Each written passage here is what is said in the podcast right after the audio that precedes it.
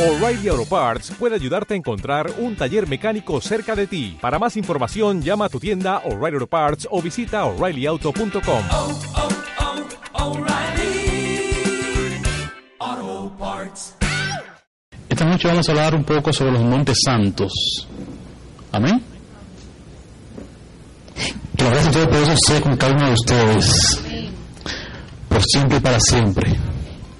Y que la gracia de Dios sea en sus vidas cada día. Amén. Esta noche vamos a hablar sobre los montes santos. Amén.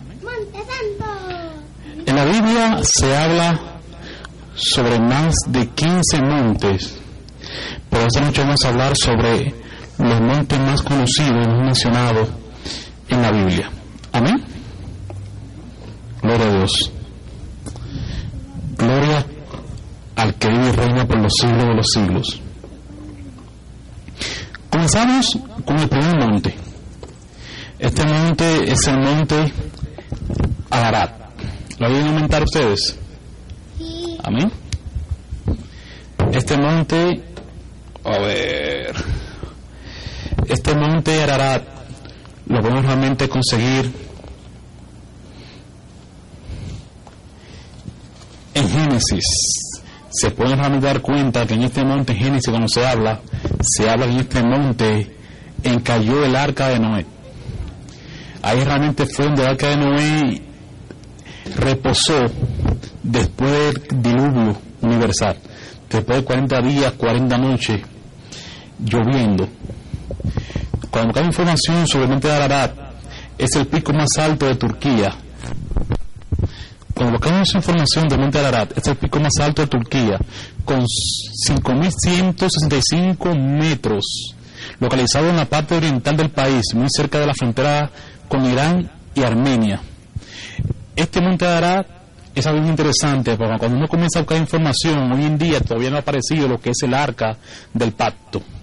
Se comenta que en este mismo monte donde reposó el arca de Noé, está también ahí escondido el arca del pacto. Y cuando hablamos del arca del pacto, estamos hablando del poder de Dios. En este caso se comenta que todas aquellas casas que están alrededor de esa montaña, todos los que, los que viven ahí son levitas. Y el objetivo de ellos vivir ahí es cuidar realmente el arca, está realmente escondida en esa, en esa montaña, que viene siendo el monte Ararat. En este caso, hay muchas historias en relación a eso, son de las cosas realmente que todavía nadie ha podido conseguir hoy en día, a pesar de tantos años que ha pasado, que dónde está realmente el arca del pacto, que no han podido conseguirla. Hay otra, hay otro monte que sale en la Biblia, que es el monte Oret o el monte Sinaí. Eh, perdón, antes de ese hay otro monte que es el monte Moriat, el famoso monte Moriat. Este monte Moria es bien conocido en la Biblia. ¿Por qué? Porque en este monte Moriat fue donde Abraham iba a sacrificar a su hijo, a Isaac. Por eso realmente le pusieron a Abraham el padre de la fe. Porque cuando Dios realmente lo envió a sacrificar a su hijo, que en este caso los señores quería como probar, vio realmente que la fe era tan grande en Dios que lo iba a hacer. Y cuando estuvo a punto de hacerlo, Dios realmente lo paró y dijo que no lo hiciera. Y le cedió un cabrito para que sacrificara el cabrito. En ese mismo monte Moria, ese mismo lugar donde el rey Salomón edificó el templo de Dios, aquel templo que el rey David quiso hacer, y Jesús y Dios le dijo a- al rey David que no, que una descendencia de él, su hijo, que le iba a edificar realmente ese templo, en este caso.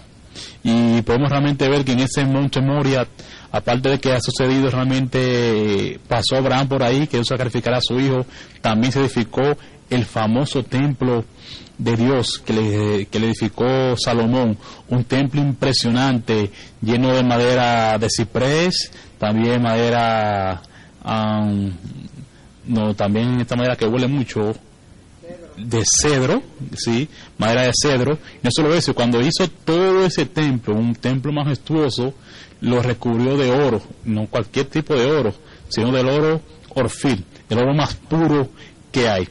¿Qué decir?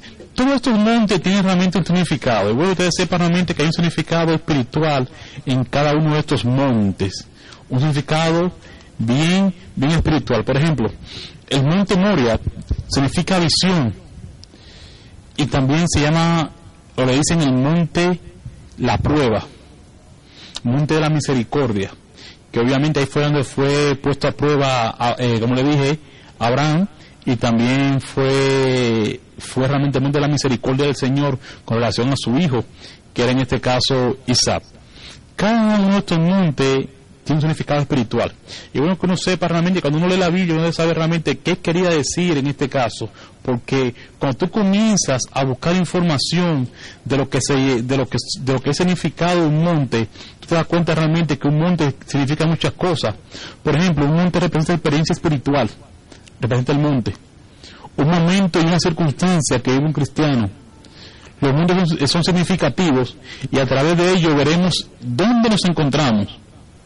En este caso, el significado de los montes viene siendo un lugar alto, un lugar de encuentro con el Altísimo, representa a menudo reinos, poder, fortaleza y protección.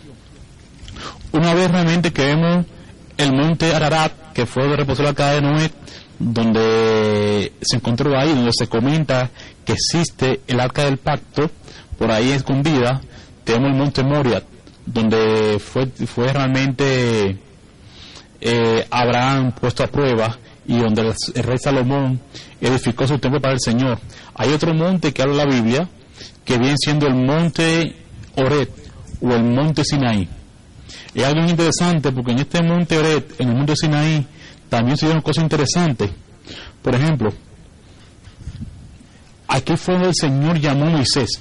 Y uno que sepan que Moisés es el hombre con el llamado más grande que hay en la Biblia. No Jesús, no, no, no. El llamado más grande fue el llamado de Moisés. Jesús realmente fue el enviado. Por eso que Jesús le dice en el segundo Adán, porque vino a restablecer o a recuperar lo que el primer Adán había perdido y había entregado, que lo entregó todo. Cuando pecó él y Eva, entregaron absolutamente todo de lo que, de lo que nos pertenecía, de lo que Dios nos dio. Lo entregó todo y vino Jesús a restaurar realmente ese momento y esa circunstancia que Adán y Eva había en este caso entregado y habían pecado. Entonces en el monte, en el monte Oreb o en el monte Sinaí, Dios realmente llamó a Mois- a Moisés. Es en el monte de la ley de Dios, porque también Dios le entregó a Moisés los diez mandamientos en ese monte. Imagínate, Moisés fue un hombre que habló cara a cara con Dios. Cara a cara con Dios. También a ese monte Oreo, el monte Sinaí, se le llaman el monte de Dios. Y también ese monte es bien interesante porque ese monte, Elías, el profeta Elías, recibió nuevas fuerzas y confort. Años y años y años luego que el Señor hizo el llamamiento, en este caso a Moisés. Es una montaña situada al sur de la península de- del Sinaí, al noreste de Egipto, entre África y Asia, y es un lugar donde Dios entregó a Moisés los diez mandamientos. La altura del monte Sinaí es de 2.285 metros. Hay un otro monte que nos habla en Josué 12.1, que es el monte Hermón. Este monte Hermón le llaman el monte de la conquista. En este monte Hermón es una montaña que se encuentra situada en la cordillera del, del Antilíbano. Esta cumbre hace actualmente de frontera entre Israel, Líbano y Siria. La montaña eh, se yergue hasta los 2.814 sobre el nivel del mar. La, eh, la ladera noreste de la montaña pertenece al Líbano, la oriental a Siria y las laderas del sudo- sudoeste y meridi- y meri- meridional, unos 100 kilómetros cuadrados, se encuentran bajo el control de Israel. En este monte Hermón tiene que ver con el, con el cristiano que comienza a vivir una vida de conquista. Y puede ser en primer lugar en su carácter, segundo lugar en su fruto espiritual y tercer lugar en su crecimiento en obras. Y es bueno que sepan, que sepan esto. Como es un monte que se habla de conquista, esto realmente puede ser para un cristiano. ¿En qué punto uno puede estar en este momento? Estamos en el punto de conquistar o restablecer nuestro carácter o eh, tener frutos espirituales, que vienen los frutos del Espíritu Santo, o crecimiento en obras. Y ese realmente fue el llamado que Dios nos hizo a todos. El de la obra, el, llamar a las almas, porque dijo, ir por toda, por toda tribu, pueblo y nación, y hacer discípulos, y expandir el Evangelio, cierto o falso. Y ese es realmente el llamado que todos tenemos, bíblicamente. Fueron cinco ministerios, entre ellos estaba eh, el apostolado, el maestro, eh, el profeta, el pastor, y hay otro más. Y en estos llamados son cinco ministerios, son los cinco ministerios que realmente Dios creó para cada uno de nosotros. También hay otro monte, se llama el Monte Carmelo. Y en este Monte Carmelo no habla realmente de él en, eh, en Primera de Reyes, capítulo 18, versículo 19 y del 36 al 39. Y también no habla en Jeremías 29. Este monte se le llama el monte de la oración, de la victoria, el monte del fuego de Dios. Y en este monte Carmelo es una cordillera en Israel sobre el, por el mar Mediterráneo. El monte Carmelo tiene forma triangular y mide unos 26 kilómetros de largo y alrededor 7 kilómetros de ancho. Y su altura máxima es de unos 500 metros. Es aquí donde el profeta Elías demuestra que el Señor de Israel es el verdadero Dios.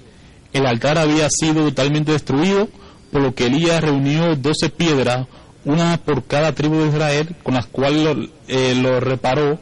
Era un altar que había sido edificado desde los tiempos de los jueces y llamado altar de, Carmel. En este caso, en ese monte Carmelo hicieron cosas grandes. Cuando el profeta Elías se reunió con los profetas del Baal, que comenzaron a querer poner fuego, dieron cuenta realmente que cuando Elías agarró y pidió fuego del cielo, lo consumió a todos. Y fue una de las cosas realmente sucedidas en ese monte. En ese monte. En el, en el, en el ámbito espiritual, viene siendo un campo fructuoso. Antiguamente fue notable por su vegetación. Como dijo allí, Elías desafió a los sacerdotes de Baal y descendió fuego del cielo. Nadie puede hacer una obra duradera y estable sin el fuego de Dios. El fuego mediante el Espíritu Santo es lo que nos mueve. El fuego mediante el Espíritu Santo es lo que nos mueve. Hay otro monte que es el monte Sión. Y muchas de las veces que se habla de este monte, del monte Sión, es realmente, se habla en la Biblia simbólicamente, mucho de ellos.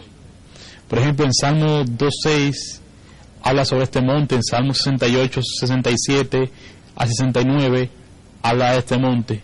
También habla un poquito de esto en Apocalipsis 14, 1 al 5. Apocalipsis 14, 1 al 5. Y en este monte Sion es el nombre de una colina en Jerusalén, en las afueras de la ciudad vieja. El término Sion se convirtió desde tiempos antiguos en, un- en algo referido a la ciudad eh, entera de Jerusalén y la tierra de Israel. En este caso hay lugares eh, bien renombrados del monte de Sion, son la tumba de David, ahí estuvo la tumba de David. Eh, también Sion es el monte santo espiritual del pueblo de Dios. La última profecía fue la venida del Mesías con sus santos para establecer su reino eterno y cumplir precisamente en este monte. Sion es mencionada por primera vez en la Biblia por Moisés en referencia al monte Hermón, una cordillera al norte de la tierra prometida, cuando estaba eh, repartiéndola entre las doce tribus, y es donde, según la tradición, tuvo lugar una transfiguración del Señor en este monte. Sion, sin embargo, se identifica con la fortaleza de Jerusalén que conquistó el rey David a los jebuseos y donde se encuentra su tumba, ahí en el monte Sión. En Salmos 2.6 dice, es el santo monte de Dios y allí reside el rey Jesús en su casa blanca o casa rosada. En Salmo 68, versículo 67 y 69 dice, al monte Sion lo escogió, lo amó y lo edificó su santuario. El monte Sión representa nuestro corazón, donde Dios quiere reinar, residir y vivir y expresarse por siempre. Hay otro monte, que es el monte Tabor. Este monte Tabor también lo habla en la Biblia y tiene obviamente su significado. En Salmos, en Salmos 89, 12 habla sobre este monte. Y quiere decir el monte de la alabanza. Oye, ¿cómo, se- cómo quiere decir este monte? Lo que quiere significar este monte, el monte de la alabanza. Y bueno, cuando de estos montes que tienen un significado espiritual, nos preguntemos dónde estamos nosotros actualmente. Si en el monte Oré, si estamos en el monte Tabor, si en el monte Sion, si en el monte de los Olivos, porque cada uno tiene un significado, tiene realmente un mensaje. ¿Dónde nos encontramos nosotros como cristianos hoy en día en esos montes? En el monte Tabor está localizado en la Baja Galilea, al este del valle de Je- Jezreel, 17 kilómetros al oeste del mar de Galilea. Su altura es de 575 metros, viene siendo 1843 pies y se eleva a 400 metros con respecto a su entorno. Es el, es el sitio de la transfiguración de Jesús en este monte Tabor. En este monte Tabor, que es el monte de la alabanza, en Salmos 89:12 dice que en el Antiguo Testamento hay dos términos que describen alabanza. Aplal, que significa hacer ruido, que tenían que ver con voces de júbilo, aplaudir, utilizar los pies, entre otras cosas. Y otro término es saumar, que quiere decir hacer música, melodías y cantar. En el Nuevo Testamento encontramos la palabra Eucharistein, que significa dar gracias. También sugiere una actitud de intimidad con la persona que es objeto de alabanza. Las criaturas están llenas de explosiones de alabanza. De alabanza surge el sentimiento básico del pueblo de Dios, que es gozo y alegría. ¿Cu- ¿Qué es? Gozo y alegría. No puede estar triste el corazón que alaba a Dios. No puede estar triste el corazón que alaba a Dios. Amén. La llegada del reino de Dios es una vida que implica la llegada del gozo y la alabanza. Debemos desechar la quejadez y la tristeza de nuestras vidas. La palabra nos ordena alabar a Dios, es un deber, no puede depender del estado de ánimo. ¿De qué no puede depender? De nuestro estado de ánimo no puede depender. De los sentimientos tampoco puede depender de las circunstancias que uno está viviendo. Y sobre esto realmente podemos ver el ejemplo de Job, versículo 1, capítulo 1, versículo 21. La vida misma del, del discípulo debe constituir una ofrenda continua de gratitud. Y esa debe ser la vida de cada uno de nosotros. Una ofrenda continua de gratitud. Amén. También tenemos otro monte, es el monte Gólgota o Calvario. En este monte Gólgota o Calvario es el nombre dado al monte o colina a las afueras de Jerusalén, donde tuvo lugar la, crucifixión de Jesús. Su nombre proviene de la forma de calavera porque tenían las rocas de una de las laderas. Que es decir, cuando ustedes van allá y ven e- ese, ese monte Calvario, hay una forma, la co- una forma de las piedras como que parecen carabela porque tienen dos como dos ojos y la nariz la boca y cuando uno la ve a simple vista eso es lo que parece pues se llama realmente así a ese monte. El monte de la calavera el monte calvario o el monte Gólgota. En este caso en este monte Gólgota como dice acá fue donde, donde fue crucificado nuestro Señor Jesús donde realmente pagó nuestros pecados. Que muchos piensan que fue una gente más que murió y no fue así si no hubiese sido por no hubiese tenido la oportunidad nosotros de ser salvos y tener la oportunidad de tener vida eterna. Y eso realmente es bien interesante. A este monte Gólgota le llaman también el monte de la renuncia y la muerte del yo. Oye, monte de la renuncia y de la muerte del yo. Y también le llaman el monte de la redención. Se habla en Mateo 27, 33, se trata de una ligera elevación de la tierra con la forma de un cráneo que fue recinto de la ciudad de Jerusalén. Calvario es el nombre latino. Fue ahí donde nuestro Señor fue crucificado y todos, nos- y todos nosotros morimos con Él. Todo aquel que quiera venir a Cristo de Jesús deberá pasar por el monte Calvario. ¿Quiénes? Todos los que quieran venir al cuerpo de Cristo deberán pasar por el monte Calvario, renunciar a todo y darle muerte al viejo hombre, al yo. Este monte es el más eh, esquivado, el más olvidado, en el, en el cual nadie quiere transitar, pero es el primero del cual una gente debe pasar. Si no pasamos, si no pasamos por él, seguimos tan terrenales y superficiales como antes. No se producen cambios provechosos en la vida espiritual. Es exponerse a la vergüenza, al menosprecio, es identificarse plenamente con Jesús. Amén. Hay otro monte, que nove- el noveno monte que vamos a hablar, y el último. Es el monte de los olivos, que también se llama el monte del quebrantamiento, o el monte de la oración ante la prueba. Así se le llama este monte. El monte de los olivos viene siendo el monte del quebrantamiento o el monte de la oración ante la prueba. El monte de los olivos tiene 808 metros. Se alza al este de Jerusalén y separa la ciudad santa del desierto de Judá, que desde aquí comienza a descender hacia el mar muerto. El valle del, torrente, del torrente Cebrón, que circunda Jerusalén por el este, separa el monte de los olivos de la ciudad y del cercano monte Sión, situado más al sur. Desde este último se dirigió Jesús a Gesemaní después de la última cena, atravesando el valle. En el Monte de los Olivos desempeñó siempre un importante papel en la historia bíblica. Cuenta las escrituras que hay que el rey David, huyendo de su hijo Axalón, que se había conjurado contra él, salió de Jerusalén descalzo y entre lágrimas subiendo la cuesta de los olivos, el rey Josías destruyó también ahí los altos sanos que Salomón hab- había erigido en el monte de los olivos para dar culto a los dioses de sus mujeres extranjeras. Increíble, uno comienza a ver la Biblia y uno se da cuenta realmente que muchas personas de Dios al fin de la jornada muchos se desenfocaron, no se pudieron mantener enfocados, porque lo que hizo realmente Salomón es algo increíble.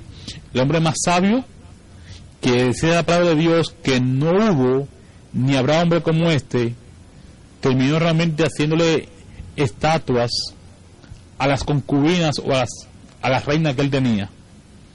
Eran mujeres de otros pueblos, de otras creencias, y obviamente él se enamoraba y comenzaba a elegir en el pueblo de Dios estatuas a dioses paganos que no era Dios.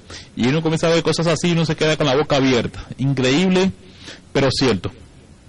Los principales recuerdos eh, cristianos en el Monte de los Olivos se refieren a los siguientes acontecimientos de la vida de Jesús. La enseñanza del Padre Nuestro, el llanto sobre Jerusalén, la aclamación de su entrada a la ciudad santa a lomos de un pollino, la oración en el huerto de Semaní seguida del prendimiento y la ascensión al cielo. Estuvo realmente este acontecimiento en este monte de los olivos, o el monte del levantamiento, o el monte de la oración de la prueba. Y cuando uno comienza a leer esto, comienza a leer la Biblia y comienza realmente a saber sobre estos montes, uno se comienza a preguntar, oye, ¿en qué monte estoy yo en este momento? Estoy en el monte de los olivos, estoy en el monte Moria, estoy en el monte Tabor, estoy en el monte Golgotha, ¿dónde me encuentro? ¿Cuál es mi circunstancia hoy en día? ¿O estoy en el monte de la, de la alabanza? Estoy alabando y glorificando a Dios en todo tiempo, en todo momento, sin importar cómo me sienta, las circunstancias que tengo hoy en día que estoy pasando. ¿En dónde estamos nosotros? ¿Qué decisión vamos a tomar? Hoy en día yo me doy cuenta, porque yo decía un día que me invitaron al monte, no sé si usted sabía hablar del monte, allá en San Cristóbal hay un monte eh, una montaña alta donde la gente se retiran por día y quieren estar en presencia con el Señor. Y yo decía, pero ven acá, pero si hay gente que está buscando de Dios, ¿por qué no busca en su casa? Está tranquilo en su casa. ¿Para qué meterse tan lejos en un monte, una montaña y todo eso? No hay razón alguna. Uno decía eso, eso lo decía yo en este caso. Hasta realmente que aprendí qué sucedía en un monte. Hasta que me di cuenta que estando en un monte, el significado es muy diferente. Ese es, es estar en las alturas, es estar realmente con el Santísimo, es estar realmente en encuentro con el Señor, aparte que representa eso, reinos, poder, fortaleza, protección, no es absolutamente nada que ver, nada que ver. Si estás en tu casa, tu habitación, tú puedes buscar de Dios, puedes orar, pero tú no estás realmente en el día a día. Pero tú te retiras a buscar al Señor, tú no estás realmente en su presencia y lo que Dios hace contigo es algo realmente espectacular y algo realmente fuera, fuera de serie. Aquí pueden ver no sé por qué no se quiso proyectar bien, pero aquí están el monte Ararat. Allá en este monte Ararat es como le dije, donde descendió o reposó el arca de Noé. Aquí está el monte Moriat. Ese fue el primer templo que, eh, que Salomón edificó al Señor. Hay un segundo templo, porque quedó realmente escrito, Jesús lo, lo profetizó, que no iba a quedar piedra sobre piedra. y hay un segundo templo y, por y, por- y cualquier momento viene el tercero porque obviamente quedan cosas por cumplirse con ese con ese con esos templos en monte Moria. Tenemos el monte Sinai donde fue llamado a Moisés donde el Señor le habló cara a cara a Moisés donde le dieron los diez mandamientos a Moisés y ese monte tiene realmente algo bien interesante. También tenemos el monte Hermón Aquí está el Monte Carmelo. Interesante, ¿eh? Todo altura. Todo está realmente bien alto. Está realmente a nivel. El Monte Sión o la ladera, donde llaman el Monte Sión. El Monte Tabor, que es el Monte de Alabanza. Miren cómo se ve eso. El Monte Gólgota o Calvario. Ahí es realmente donde se ven las caras como calaveras y por eso se llaman así las piedras no, se ve de ahí no se ve. Ta- también tenemos el monte de los olivos aquí está. Lo que divide acá el monte de los olivos. Y esos son los montes que tenemos más conocidos ahora mismo en la Biblia. Hay otros montes que habla la Biblia pero en este caso mm, eh, son más a nivel de, de y cosas así Dios le bendiga, Dios le guarde y que gracias a Dios sea con cada uno de ustedes. Si esta prédica tuvo un impacto en tu vida y quieres aceptar al Señor, repite después de mí estas palabras. Señor Jesús, te doy las gracias. Gracias por la vida. Gracias por permitirme escuchar tu palabra, palabra de vida, palabra eterna. Pidiéndote, Padre, que tú me perdones de todos mis pecados, que inscriba mi, nombre en el libro de la vida, en el libro eterno. Que tú canceles cualquier pacto generacional que pueda haber en mi vida. En el nombre de tu Hijo Santo y Poderoso, te lo pido, que es Jesucristo. Amén.